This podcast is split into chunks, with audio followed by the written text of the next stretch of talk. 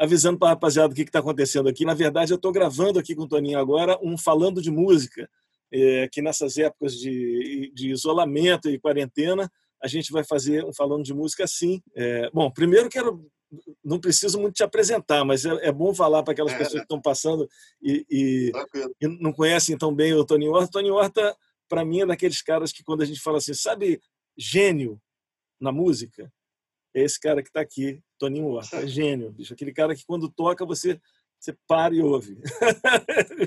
Porque né, a gente, é isso, quem obrigado, sabe, sabe, quem não sabe, é pau, bate palma. Estou aqui. aprendendo ainda.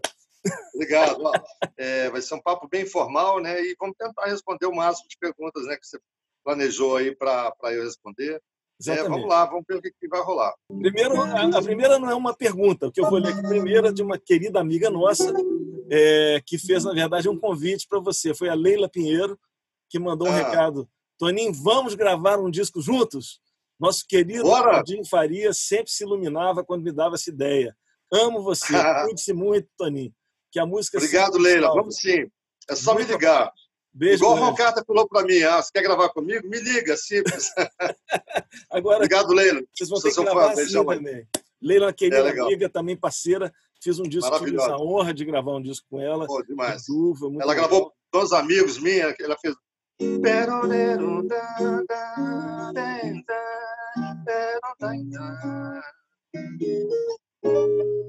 Pô, ela cantou pra caramba nessa gravação. É. Obrigado, Leilinha. Vamos nessa, vamos fazer um outro disco aí. Tá. Agora começa a pergunta. A, a, primeira pergunta aqui, que eu vou fazer, que é a pergunta objetivamente, é o João Gaspar, é. que é um guitarrista da Pesadíssimo, um ah, cara que trabalha muito em estúdio, grava com todo mundo, né? já tocou com Beleza. todo mundo da MPB. Ó. E o João Gaspar pergunta o seguinte: Toninho, sou seu fã e já transcrevi Obrigado. muito as suas músicas.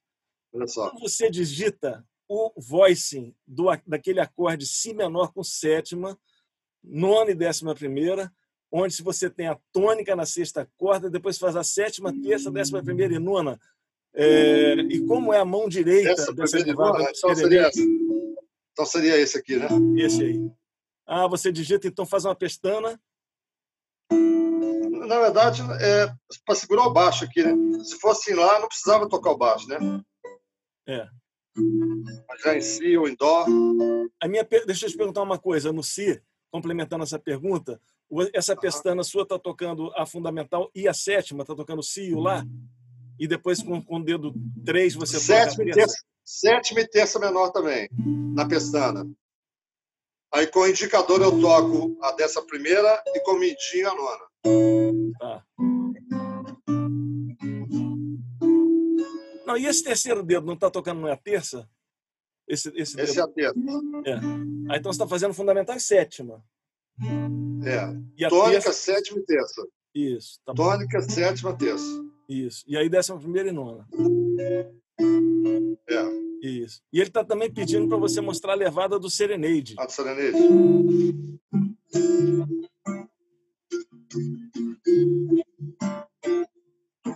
Isso,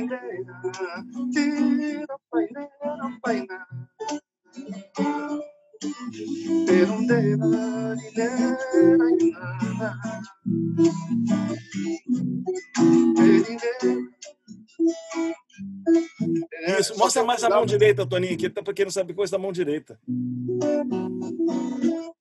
A resposta eu sempre dou, eu dou baixo com né, o polegar e uso o terceiro dedo aqui para fazer a resposta, né?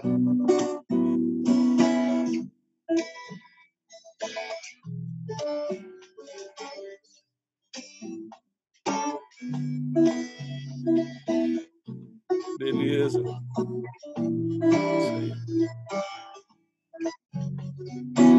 E o baixo sempre preciso, né? O baixo sempre.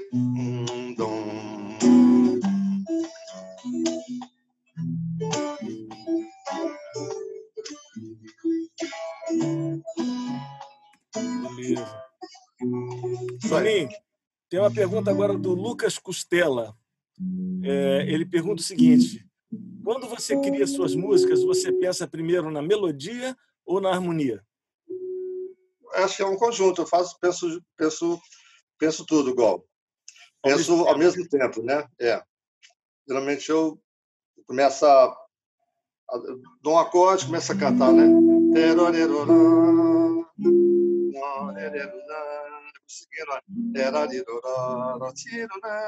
Começa a fazer música assim, né? Já está compondo aí agora? Isso aí é coisa nova? É, agora, é, por exemplo. É. Então.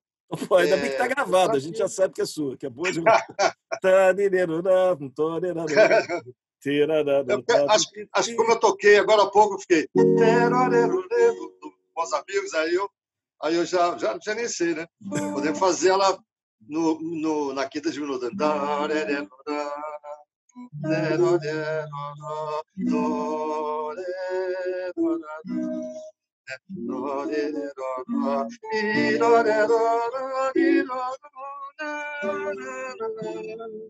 Uh! Gente, olha o privilégio. A gente está vendo o Toninho compor. Hein? Isso é privilégio total mesmo. É isso aí, Lucas. Boa pergunta, ótima. Obrigado, Costela. Valeu. É, Guilherme Marconi, ele está perguntando quais instrumentos outros além do violão você aprendeu no decorrer da vida ou tentou aprender no decorrer da vida e qual você tem vontade ainda de aprender a tocar? Olha, piano. Piano, eu comecei a ter umas aulas quando tive uma aula com meu primo, grande pianista lá, mineiro, mas está em São Paulo, mora em São Paulo, Alec Flamarion. Tocava na banda com meu irmão, Paulinho Horta e sempre foi um mestre assim do, do, piano, sempre tocou de tudo, clássico, popular, tudo junto, mas um talento absurdo. E eu fazia nos bailes quando eu tocava com ele, eu, eu, eu dava qualquer acorde, ele tocava a, a tríade, as notas certinho, vida absoluta, etc. Então, ele me deu umas primeiras noções de piano. Depois, eu morei no Rio. Aos 27, eu comprei um piano. Então, um professor chamado Evandro, lá no Leblon, me deu umas aulinhas também. Então, a partir daí, eu já tinha uma pequena base para poder fazer alguma coisa. Em Belo Horizonte, tive uma aula com o Altino Pimenta, depois eu descobri que era um super compositor lá de Belém do Pará, fiquei muito orgulhoso com isso. Então, enfim, eu acho que isso me ajudou um pouco de, de, né, de compreensão ali da, da, posição das mãos e tudo, já me ajudou. Quando chegou, quando chegou na época do, do, por exemplo, do Clube da Esquina, sempre tinha um piano vago, né, uma bateria precisando de alguém para tocar, a gente, eu e o Beto Guedes iam lá brincar, o Lô e tal. Aí a gente comprou, acabamos aprendendo vários instrumentos assim, um pouco, né? Na piano, agora, com, o negócio da quarentena, agora estou começando a tocar todo dia. Tem uma semana que eu estou praticando. Comprei um pianinho há pouco tempo e amarro um clave nova com, com, com peso de piano mesa e me deu vontade. Estou tocando sozinho. Né? Uma hora eu vou tocar uma música, mandar uma música para vocês de piano, assim, só para vocês verem. Eu já te vi tocando piano assim algumas vezes. É, assim, às vezes em na época que a gente que eu toquei na, no, no, teu trabalho, para quem não sabe, eu fui guitarrista, toquei um, durante um tempo ali no. Foi, foi vi, tem um vídeo da, da, TV Manchete no show que a gente gravou tem, lá. É mesmo, tem mesmo. um novinho lá, eu cabeludo, magrinho ainda. É, e aí o, o, eu te vi já assim muito nos bastidores, sempre sentando no piano e tocando. E eu lembro que uma música que você gosta muito de tocar no piano é o, é o Céu de Brasília. Eu já te vi fazendo muito Céu de Brasília. Céu de Brasília você compôs no piano ou você compôs no, na guitarra? A única música que eu compus no piano, as duas foram Saguin, que é o.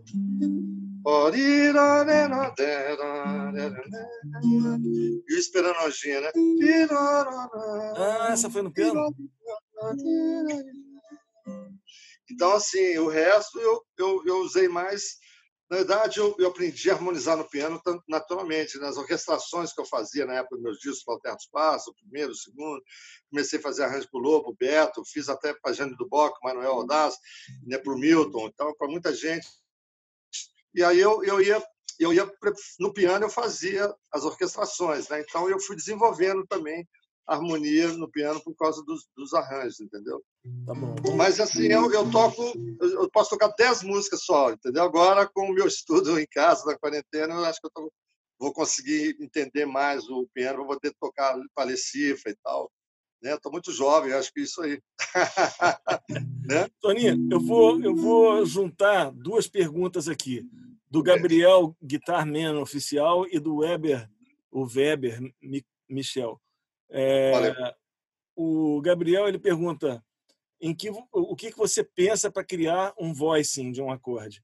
E o Weber pergunta, gostaria de saber como ele aplica a substituição, a substituição de acordes na harmonia. Então, você tem como juntar essas duas aí?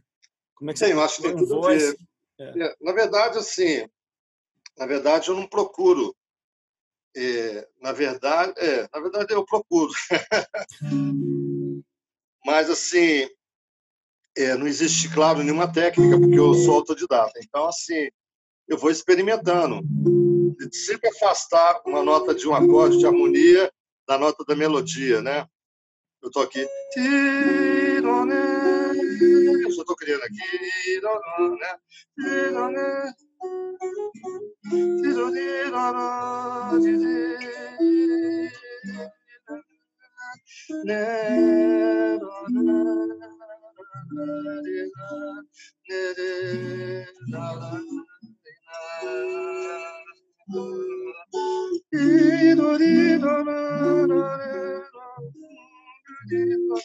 Aí vou quase com vontade de comprar, vontade de comprar uma música.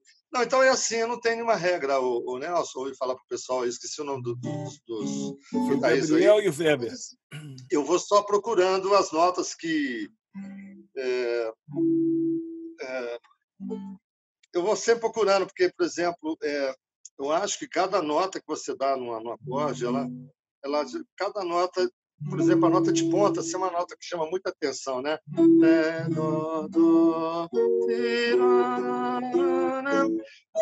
Então, eu, eu às vezes, quando eu estou ouvindo uma cantora cantar, Leila Pinheiro, a grande, todas as cantoras brasileiras que eu ouvi, é, eu vou sempre procurando é, fazer um contraponto por trás, uma outra harmonia. Mas assim, não tem regra nenhuma. Eu já fiz harmonizações de vários tipos e em sequências diversas, ascendentes e, e né? agora a vantagem que eu, que eu encontrei foi que ao longo desse tempo, todos 50 anos de carreira, eu fui descobrindo várias inversões de, de acordes que me ajudaram a, a pensar rápido. A pessoa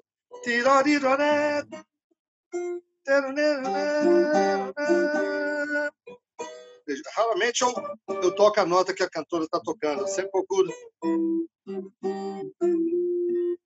Né? É, é, para poder exatamente dar uma cor diferente. Às vezes não, é, a impressão de tocar bem o acorde, de harmonizar bem, às vezes não é, né, não é nem bem o acorde, mas a maneira como você toca e como você aplica. Então, assim, é só fugir das notas das melodias principais, tentar dar uns acordes que possam fazer tipo uma orquestração. É assim que eu penso, mas não tem nenhuma. É claro que eu tenho algumas algumas fórmulas naturais, fórmulas não, uns licks, né, que eu que eu uso, que eu já acostumei, né?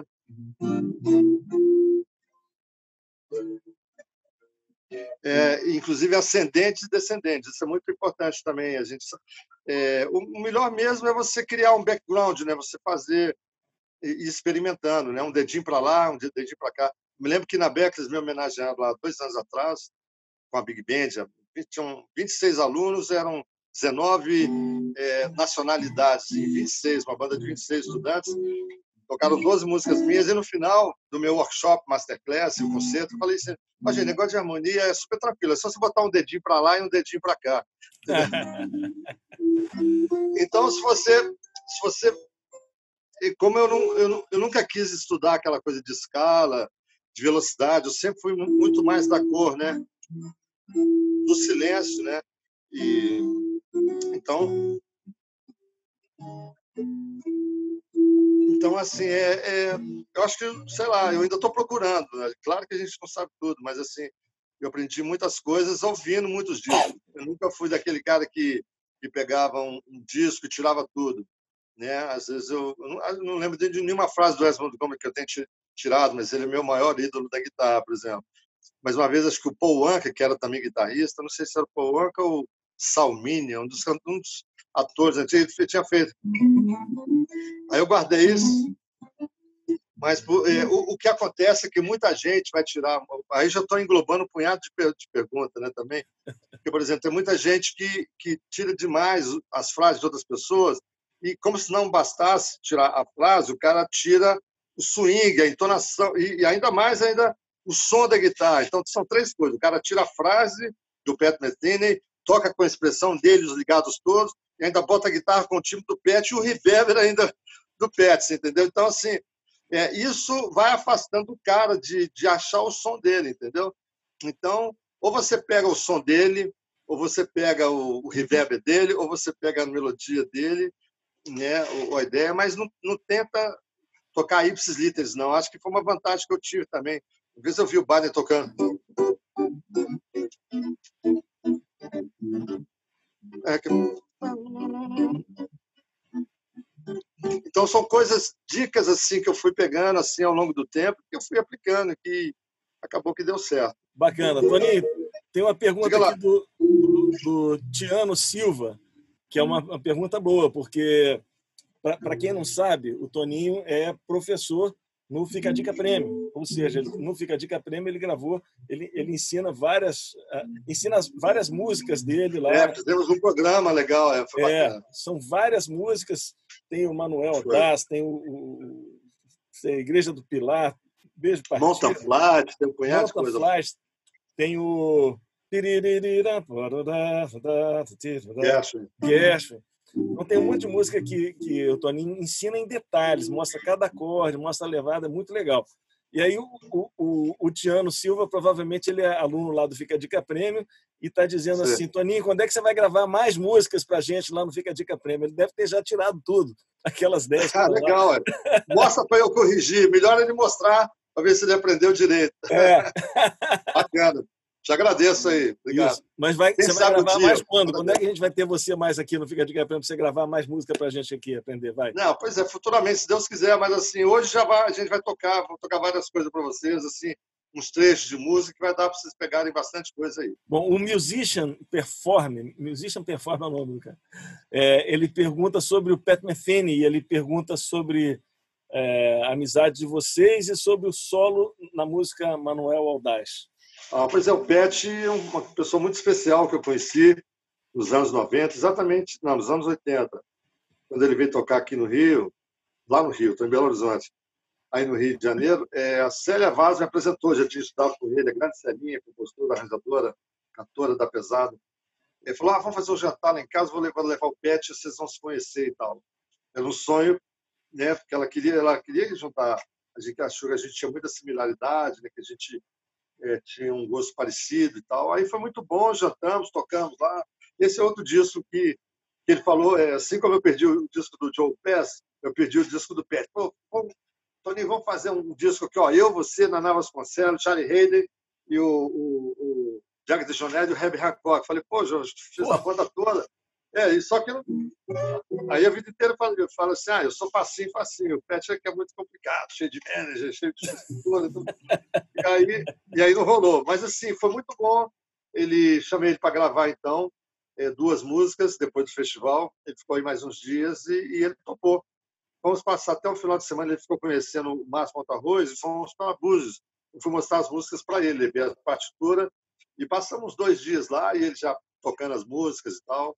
E, mas a primeira vez que ele já leu partitura, ele já, to, já tocando arrasando, né? ele nem precisava disso. O Pet é um, é um, dos poucos músicos que eu vi assim que, chega, toca de primeira e já lê com mau bom gosto. Assim, é impressionante. É um cara muito. Cara, é, o, o...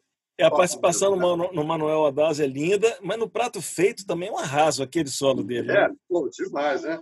Inclusive, tem no prato feito assim, né?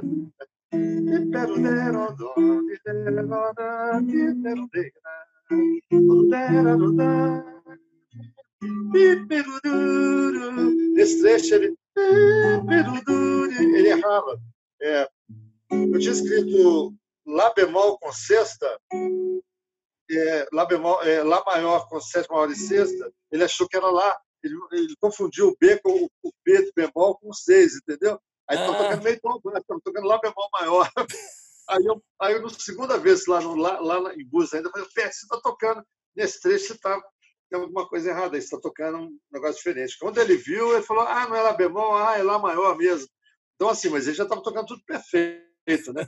E no dia lá tem aquele dia da inspiração, né? O dia do, do, do lá no, na, no, naquele antigo estúdio da IEMAI, na, na Bela Barreto. Pô, cara, gente, ele estava muito legal, a gente estava muito bem, ele estava adorando participar e não deu outra, né? Ele fez um solo do Manuel e pediu para fazer, pediu para fazer mais um. E, e aí saiu aquele solo maravilhoso. O Prato Feito também. O Prato Feito foi o primeiro que ele, que ele fez. Nossa, um cara muito assim, né? É, não, não, é. Pet é demais, viu? É. Aí, cara, com esse negócio do Pet ficar conhecido, negócio de música do Brasil, começou a gostar da música brasileira, lá eu vi aqui, eles compraram 40 discos de música brasileira, muitos de Minas Gerais, lá começou a namorar uma menina aqui de BH. Enfim, aí eles começaram, depois desse disco do quarteto, daí há quatro anos ele fez o First Ciclo, já todo influenciado pela música mineira. Total. E eu me lembro que eu fiz um, eu, eu fiz um peixe lá em casa, morava com a Gilda, minha irmã, minha querida manager, e irmã de coração, produtora, a Gilda, lá no Botafogo. E aí a gente, no prédio que morava o Ronald Biggs, lá, assalto ao trem pagador, é, e a gente morava lá, eu fiz um peixe para ele lá depois, um, um macarrão óleo e óleo, comprei com, com brócolis e, e, peixe assado. Cara, ficou bom demais, mas, mas nessas três horas que eu fiquei fazendo peixe na cozinha, ele estava no meu quarto ouvindo Terra dos Pássaros. Então, e já estava ouvindo pela terceira vez o Terra dos Pássaros, aquele ali deve ter mudado a cabeça dele toda. Né? Há quatro anos ele veio com First Circle, é, aquele disco, né? E quando aparece aquela música Last Train Home... Aquilo ali é o Manuel, né? né? Não tem nada a ver com o Manuel, mas tem tudo a ver com o Manuel. Tem tudo, né? aquilo é o Manuel. Aí, né? aí, eu, aí eu chorei até de te ver. Assim, falei, pô, mas... E aí, a partir daí, ele começou a fazer todos os álbuns cheios de coloridos, de timbres, coisas que a gente usava muito naquela época, nos anos 70 ainda, né? Então, é, a música tem pida, tem, né? A música tem até frase. Assim. É, é, exatamente, é. isso mesmo. Agora, viu, Nelson, acho que assim, é, depois a gente ficou amigo, encontramos várias vezes, gravou comigo é, o Pedro da Lua. Aí passaram-se vários anos, todo lugar que eu ia tocar festival, aí tinha gente que pô, meu sonho produtor do festival lá na Itália, outro no Japão, na América, pô, meu sonho é juntar você e o Pet. Aí eu continuo naquela história, poxa, eu sou um cara simples, eu estou aí, só me chamar. E ele é complicado, né? Tem muito né? até chegar nele é muito difícil. Eu não, eu digo para ele, mas assim, para fechar alguma coisa assim, oficialmente é mais complicado. É. Aí um dia, cara, eu, eu, eu me toquei, falei, pô, por que, que eu não pensei nisso antes? Assim, o pessoal já estava cansado de me perguntar assim, ô Toninho, vem cá, quem é que influenciou quem? Você influenciou o Pet ou o Pet influenciou? Aí um dia eu lembrei, pô, por que, que eu não lembrei disso? Agora, se me perguntarem de novo, Fala assim, pô, cara, nasci primeiro. eu sou mais velho que ele, né? Eu sou mais velho que o Pet. Então, mas só para cortar o papo ali, né? Mas é um cara muito querido, um cara pô, dos mais talentosos que eu já conheci. É, ele é genial. E para mim foi uma, uma, grande honra, uma grande alegria ter. Né? Ele fez o line notes do Diamond Land, falando que eu harmonizava, eu era o guitarrista, tocava tipo na onda do Heavy na guitarra, coisa assim que realmente deixa a gente né, para pensar e, e, e, refletir. Né? O Pet devo muito ao Pet, assim, pela essa generosidade dele. Foi muito bacana ter tocado com ele. Bacana. O Beleza. Thiago Spengler está perguntando o seguinte: é, para um instrumentista, conta mais ser um bom acompanhador ou um bom improvisador? O que você acha? Tudo é importante, né? Eu acho que é, é um segredo saber improvisar. Quer dizer, o segredo é uma disposição. O cara tem que ter uma disposição enorme para fazer as escalas e, e, trabalhar e pensar, porque além do que ele aprender, ele tem que se reinventar. Não adianta só copiar o que o professor está ensinando, ele tem que, tem que criar o som dele. A, é, por isso é que a Berkeley, os guitarristas todos que formam na Berkeley, tem assim, forma 400 no semestre, você sabe disso, né? Aí tem, pô, 300 caras que tocam igualzinho, né? Aí tem uns 50 pô, que, que tocam melhores, assim, ah, tem outra. Aí tem uns 15, assim, de repente, pô, os caras são toca pra caramba e tal. Aí tem uns três, assim, que são né, pô, fora de. E tem dois gênios, ou tem um ou dois gênios, entendeu? Então a maioria são. Sei lá. Acho que, acho que é assim no mundo mesmo, né? Independente. É no mundo, exatamente. É. Então, assim, é solar é muito bacana. Eu fui para o lado da, do acompanhamento. O solo também, geralmente o solo não vai em cima de, de de escala, vai ser, vai ser sempre em cima das, das dos formatos do meus, dos, dos, dos, dos, meus acordes, né? Então, assim, cada um tem um jeito de, é, de improvisar. Então, o negócio é o gosto, quer dizer, você não adianta também você fazer uma escala muito rápida que de repente não dá tempo de você pensar em cada nota. Eu não. Eu sou do músico que gosta de fazer um solo é, de pensar em cada nota, a respiração dela. Eu acho que eu valorizo cada nota que eu, que eu componho, ou que eu solo, eu tento valorizar. É claro que uma hora, né, você tendo recurso, você pode né, fazer uma frase rápida. Agora, só tocar rápido e só tocar por causa da virtuosidade, mostrar que é. Né, então, assim, eu acho meio. Não sei se é, se é o lado é, mais bacana, não. É bom para quem, quem tem facilidade de, de, de, velocidade, eu acho que é bom assim.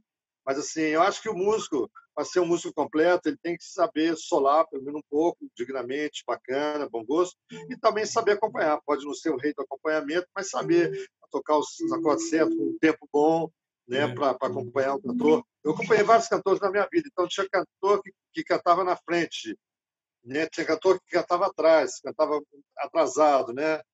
A Ivete Sangalo, por exemplo, canta sharp, né? canta no tempo ali. Então, você, então para cada um, o Milton também, o Milton era aquele cara ouvidaço, né? o Milton fazia um, fazia um acorde diferente assim, e já olhava para trás, quer dizer, o cara que estava ligado, estava cantando, mas estava ligado na música. Então, isso é difícil. Né? Você é, eu acho que quanto mais você trabalha com músico, mais ouve outras pessoas e mais tenta descobrir o, o caminho né, de cada um. Né? Você que agora fez essa pergunta, eu acho que isso vai te abrir, vai te dar mais musicalidade para você, né, de repente, fazer uma coisa que o pessoal não viu outras pessoas fazendo. Isso aqui é o mais interessante. Né? E, e para mim foi sorte né, de, eu, é, de eu, ter, eu ter preterido a, a, o uso das escalas em função de pegar um acorde dia minha, minha irmã, eu tocava só lá menor, minha irmã botou aquela quinta de fruta, falei, ah, se o dedo mudou a minha vida aqui para cá, vamos para lá, então... É, é, né? Então, por aí vai. Eu acho que é por aí. Eu acho que, eu acho que o músico, se o músico tem condição, igual esse, esse, né, o rapaz que perguntou aí, o músico, acho que se, se tem condição, claro, está tocando, é profissional, eu acho que, eu acho que música é música, né? Eu acho que ele deve tocar bem, tentar procurar tocar bem as duas coisas, não escolher. Eu acho que não escolhe. Inclusive, saber de harmonia vai facilitar para ele, né? Inclusive, as poucas dicas que eu estou dando aqui. Por exemplo, o Michael Breck, dos maiores improvisadores do mundo, o dia que ele foi solar o beijo partido, né?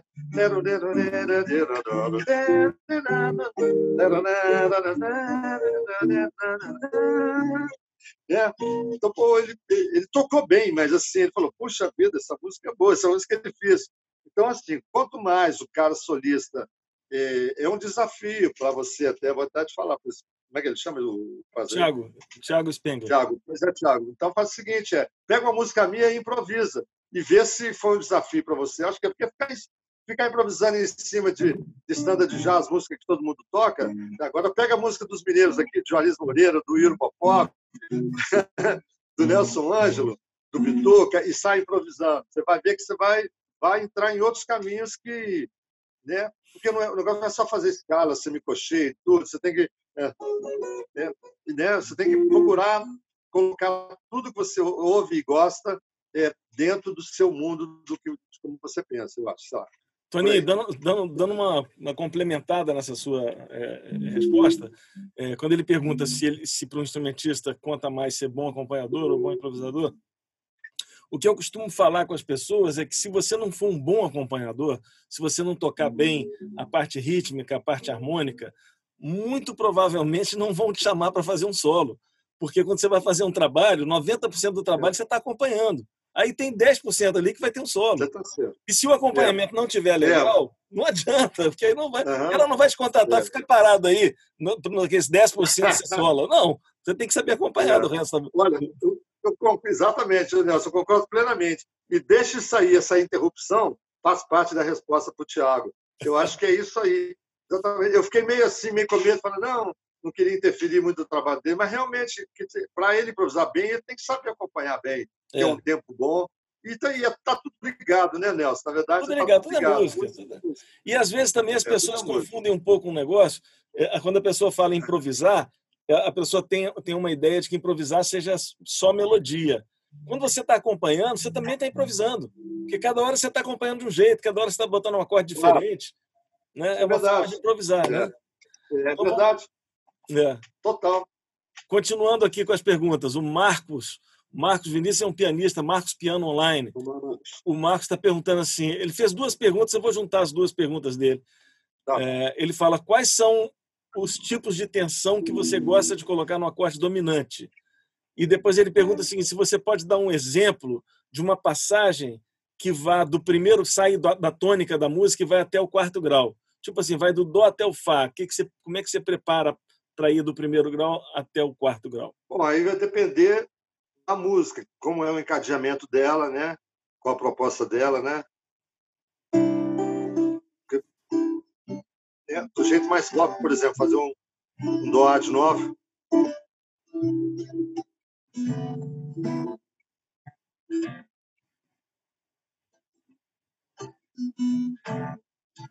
por exemplo, na música pop você não tem muita, muito acorde sub, né? Você vai direto da, da tônica para quarta, para quinta, né? Você não tem muito essa coisa do da preparação, né? É, preparação. Agora, por exemplo,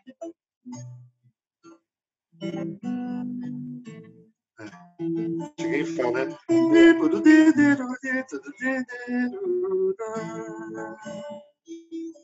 Ou então. É. Ele tá falando, ele falou a quarta, é, quarta dominante. É, Não, ele, ele perguntou duas coisas. Uma é essa aí, uma essa aí, como chegar no, no quarto grau, do, como ir do primeiro e até o quarto. Isso é uma coisa. Depois, é, até, até outra coisa, cinco, né? por exemplo. É até aquela do dó, dó sétimo, sub 5, né? Para chegar no Fá. Agora tem muito, por exemplo. Você pode ir pelo. É, seria. Mi 7. Seria o terceiro grau. É sexto grau? Sexto grau. É, Não, é, dominante é... para chegar no Fá. Então seria. É.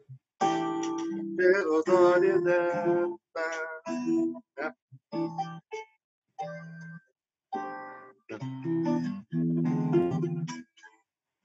né? Ou pode ser, pode fazer o Fá sustenido maior antes do Fá, fá natural, Fá, fá sustenido, né?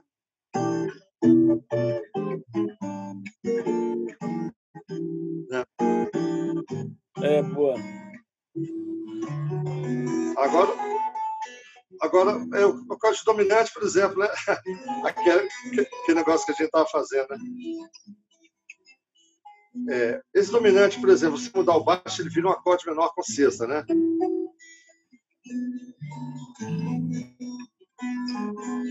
Então, a sétima maior, sempre na maioria dos casos, você pode usar a sétima maior no lugar de sexta. E esse movimento aqui.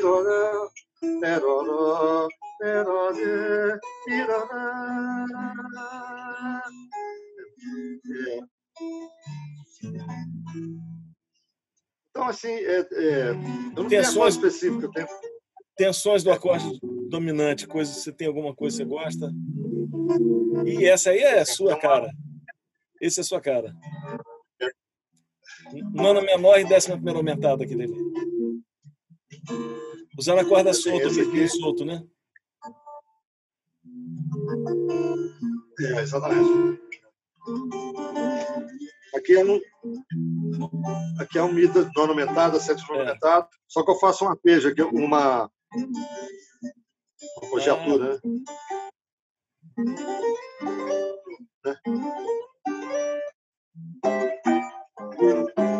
Aqui é o Mi sétima nona aumentada também, né? Aí você pode brincar com ele. Né? Agora tem aquele do que eu te mostrei hoje, do, é. do Valsa Alegre.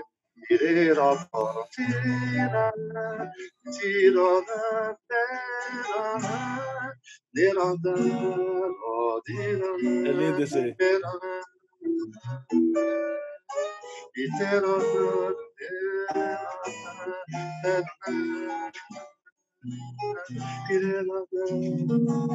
É lindo isso.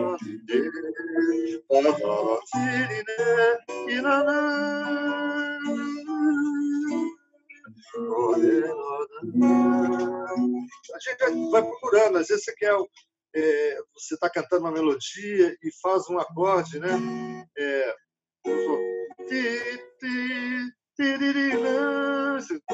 você quer um acorde com cheio. Né? Se você tocar a terça, terça menor abaixo, você tem a dessa primeira, mas ainda está muito perto, né? que você tem a, a terça maior, né? A terça maior. Como você bota a terça maior. Não, tem que ser aqui. Aumentada, né? Agora. Aí ele já soou bem foi uma, uma alternativa de fazer o sétimo, esse acorde aqui, sétimo e nono dessa primeira metada, noutra inversão. Passei o. o Fá como nota mais aguda. Né? Legal, né? Então, isso vai muito do gosto da pessoa, de colocar e, e de aplicar, né? Então, Bacana. isso aí é tranquilo. Vamos seguir aqui. Tem uma, uma pergunta do Luiz Silva de Souza. É... Essa pergunta é boa, porque eu, eu, eu, lembro que eu te fiz essa pergunta, a mesma pergunta, quando eu tinha 19 anos e eu te conheci lá no GT. Ele pergunta assim: você usa alguma frase pronta para improvisar? É uma frase curtinha, sim.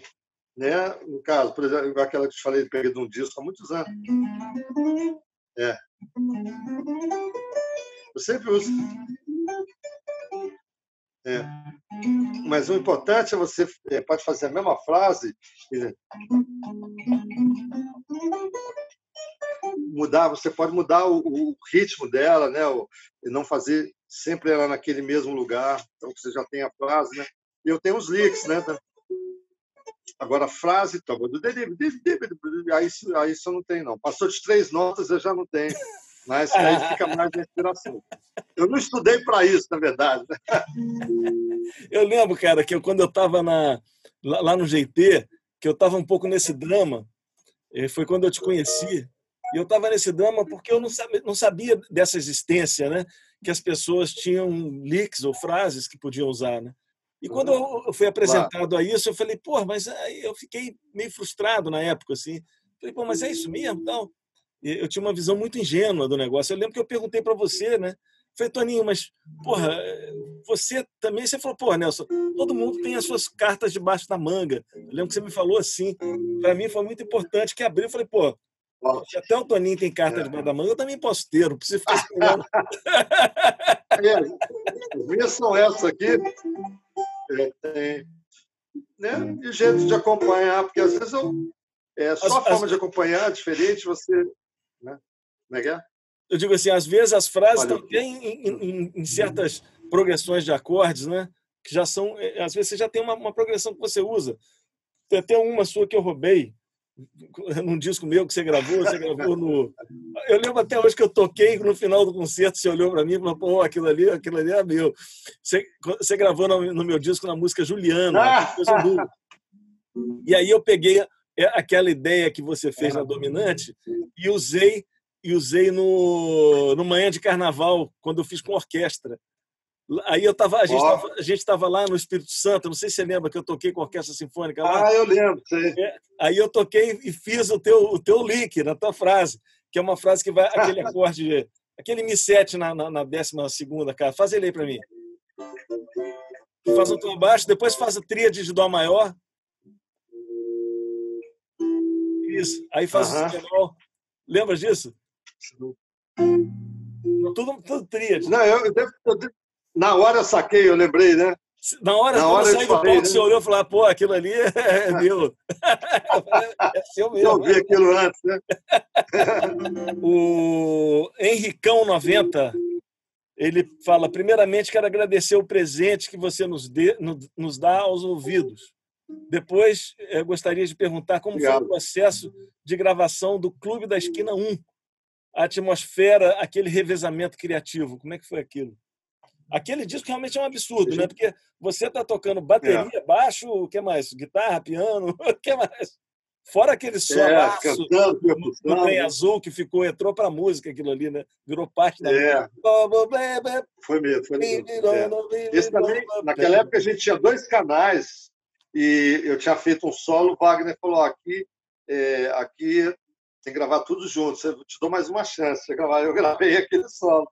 Né, foi a segunda chance do, do, do, do, Trem Azul, porque eu não podia ficar... Hoje a gente faz 30, né, 20 solos para escolher, para.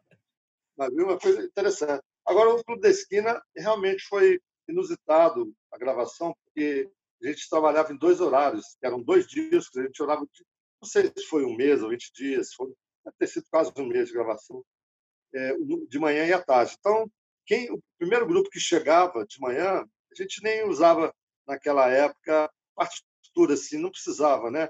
Era todo mundo mais intuitivo. Eu, né, eu já lia um pouco de cifre também, mas a gente fazia tudo de ouvido. Então, é, chegava a primeira turma, o Milton lá ia pá, pegava o violão, já mostrava, Aí, se não tinha baixista, pegava o baixo, baixo elétrico, né? aí o Beto ia para outro lugar e por aí. E, e quem chegava depois entrava na segunda música. Mas só que quando entrava, quando vinha o que chegava depois, de repente eu descia, se eu estava lá de manhã, eu descia para tomar um café, aí a formação já era outra, porque o, outro que tocou comigo na primeira ficou e tocou na segunda também. Então, se você pegar a ficha técnica do disco, da esquina, não tem uma repetição de, de formação instrumental. É, é, cada música é diferente. Então, isso aqui deu uma, um sabor. E, além disso, o timbre, né? Cada é, é, diferente, né? Um baixo tocado pelo Beto, ou por mim, ou pelo Novelli, ou pelo Luiz Alves. Cada um tem um timbre e uma levada. Então, isso foi um enriquecimento grande para o disco. Paulinho Braga, teve o, o Rubinho, tocou batera de Belo Horizonte também, maravilhoso. Robertinho né? fez? O próprio Robertinho Silva, né? Então, assim, essa diversidade bacana. E o Lô e o Beto eram mais jovens que eu. Cheguei a tentar umas aulinhas lá na, debaixo do eu tinha na nossa casa, lá no outro, em BH. E aí estava o Túlio Mourão, também uma época lá. E eu estava começando a dar umas aulinhas para eles de música, para eles entenderem a cifra, onde é que estava a nota na partitura, etc. E, tal. E, e, eles tinham pouca experiência de, né, de, de gravação. Eu já, já tinha gravado, já estava nos anos 70, desde, desde que fui tocar com a Elis, ou mesmo antes, eu já estava estúdio de gravação, eh, fazendo várias coisas e tal. Então, eu tinha, já ouvi muita, né, já estava com o meu ouvido naquela época, com muita orquestração na cabeça, muita, muitos timbres e tal. Então, eh, eu já tinha um background muito legal, né, que me deu abertura para poder usar isso nos arranjos e tal. Então, por exemplo, as músicas do Beto eram meio assim, eh, às vezes umas não tinham muito é, sempre eram boas, né? muito boas, mas às vezes não tinha uma introdução, ou faltava uma parte, ou, ou, ou tinha uma, um B que era com cara de A, e eu fui arrumando isso no estúdio, né? do Lô e do Beto principalmente. E quando chegou o Wagner, depois só colocava as, as cordas e tudo. Então eu fiz um trabalho muito assim, além de ter tocado vários instrumentos, eu, eu fiz as montagens da, das bases praticamente, né? a maioria delas, né? com, com Bituca, com, com Tavita e tal. Então foi e, e a diversidade de sons né, do Nelson Lange tocando guitarra, do, do time de 12 cordas, do Tavito, maravilhoso. Então, é, é, isso tudo deu uma riqueza muito grande disso. Cara, esse disco é um divisor de águas né, na música esse é brasileira. É, esse é fogo. É. Se você me perguntar 10 discos aqui não pode faltar na cabeceira, o Clube da Esquina 1, de 72, esse é. Aliás, tem essa pergunta aqui. Aqui, ó, Rubinho de Ávila. Que disco você levaria para uma ilha deserta? Essa é boa. Essa eu poderia levar o Flaut, é, Flute and Oboe, é, um álbum Flauta e Oboe, gravado pelo Bob é, e Bob Cooper, um disco dos anos 50, com quarteto de cordas, flauta e oboe. Maravilhoso, assim, é um disco da minha cabeça. Ah, que bicho. Essa... Flauta e oboe. Vou é. agora ouvir. Quem, quem é mesmo? Quem são os, os, os instrumentistas? Batchenk, que tocava sax e flauta, e, é, e o Bob Cooper, que, que, era, é, que era oboísta. E um quarteto de cordas. Um dos discos mais lindos que eu já ouvi. Esse eu levaria. No Clube da Esquina tinha, tinha que ter um momento de alegria. Assim, de noite eu ouvia flauta e. Durante o dia o Clube da Esquina tá bom. Pode ser. Oh. É, o PS Jazz quer saber, gostaria de saber como é que surgiu a canção Diana. Eu sou fã do Toninho desde novo. Ah, na verdade, eu, eu fazia as melodias e depois dava durante uma fita cassete com a música, né? Naquela época era cassete. E aí, é, as melodias que vêm, né? a gente começa a brincar com dois acordes, né? Eu fiz aquela, aquela inversão do, do Ré maior com, né, com aqueles quatro dedos. Então, uma versão bem mineira, né? Que eu uso muito no, no amor de índio também, tem do, do é. Beto, né? Aqui como se tivesse em Ré e Sol, né? Aí eu mantive o pedal do Lá, Sol maior com a Passos, né?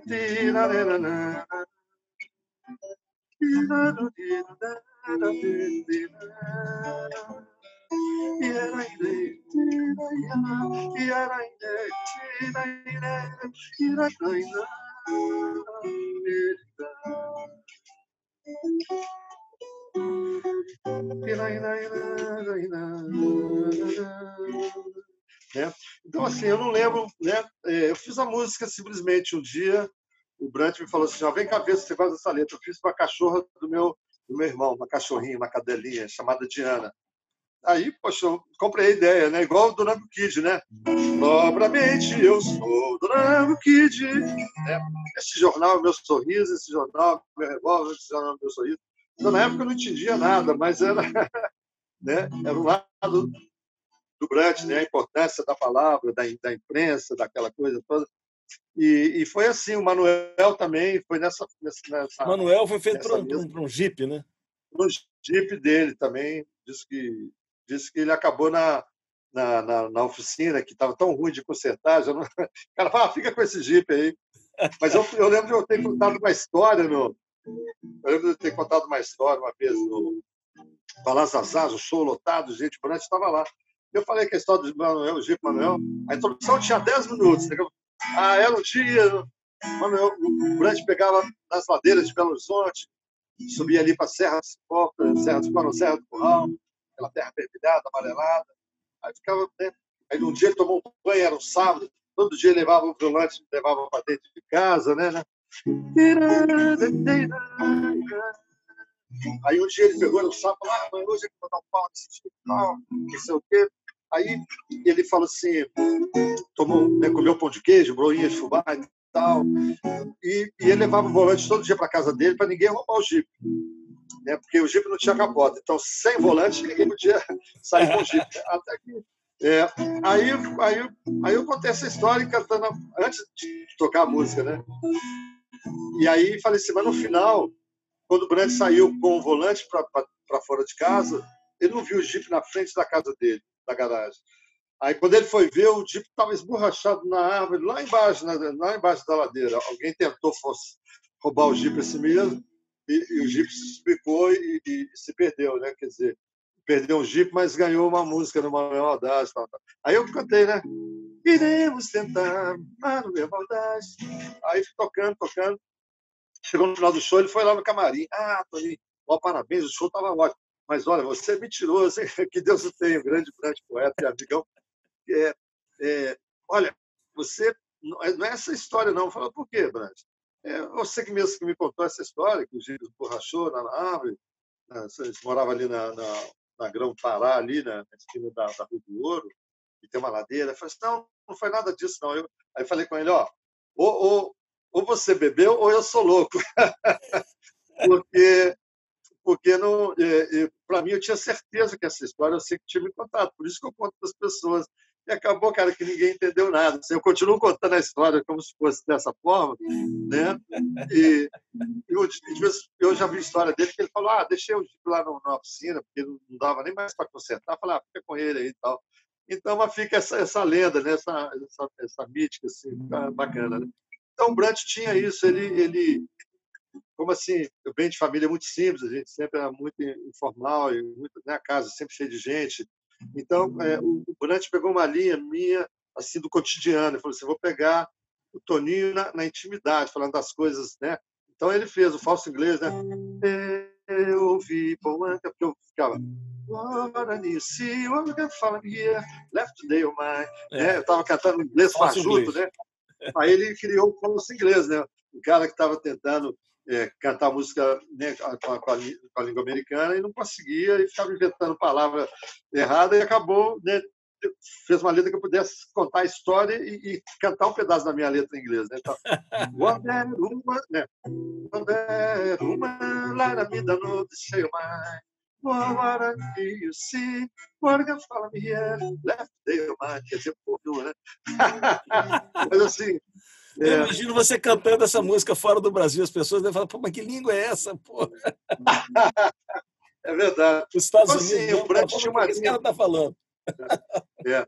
O Brant tinha uma ideia muito bacana com as minhas músicas. Então, e né, o céu de Brasília mesmo, eu vim de Brasília, é, maravilhado com aquele céu. Fiz uma música toda luminosa. Falei, Brant, essa música tem que chamar Céu de Brasília. Ele falou, mas eu nunca fui a Brasília, rapaz. Eu falei, ah, se vira, né? Foi a música Aí ele veio com, Brasília. A cidade, a cidade acalmou. Logo depois Narineira, a fria luz da cidade grande do mundo dos homens. Num voo maluco que eu vou inventando ir até ver nascer.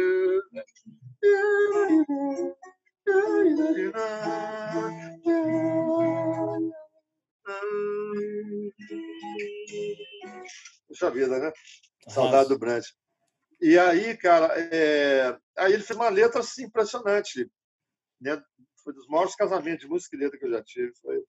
É... é todas deles são campeãs, né, na verdade. Duran Kid, Manuel, tantas outras, mas assim, essa aí é impressionante, né? A visão, né? E virou uma música muito conhecida por causa disso, né?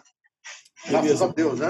Tem o, o Santos Manassés, 84, ele pergunta quais são as suas referências é, na guitarra e no violão? Quem são as pessoas que você tem como referência? Brasil, é, Belo Horizonte, Chiquito Braga.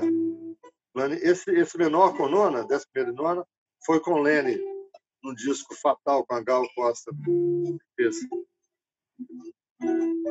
Por exemplo,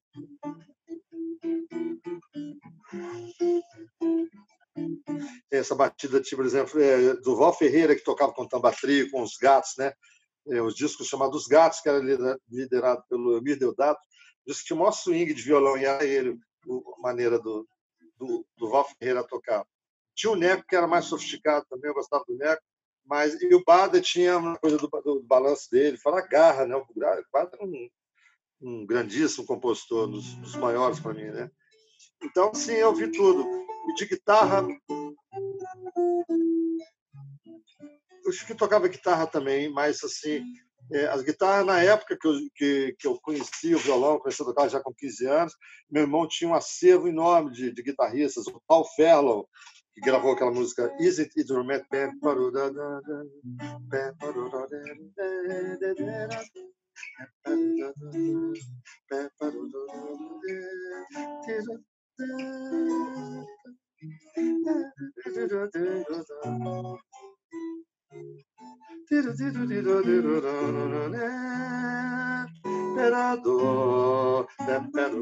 Os maiores, uh, os maiores cronistas do jazz americano, Leonard Fader, já ouviu falar nesse cara? Claro.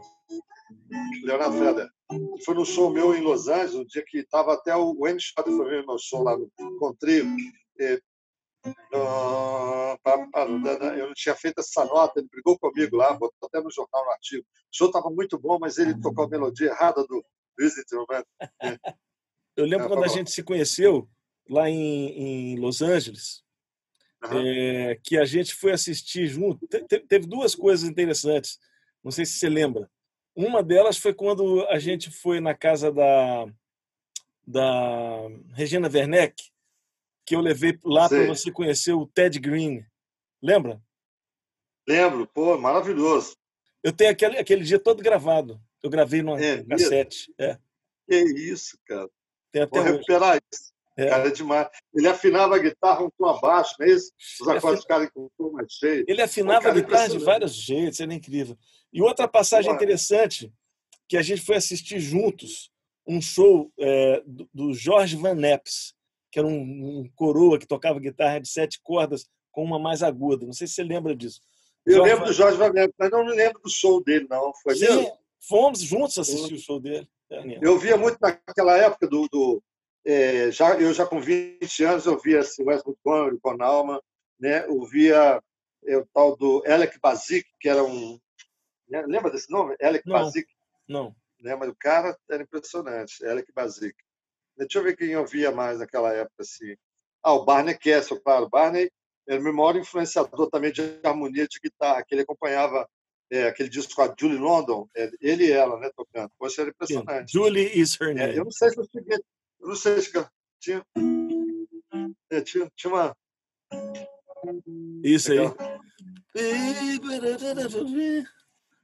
É, tinha umas, ele, umas ondas assim. É, que ele faz o é, Crime River. É.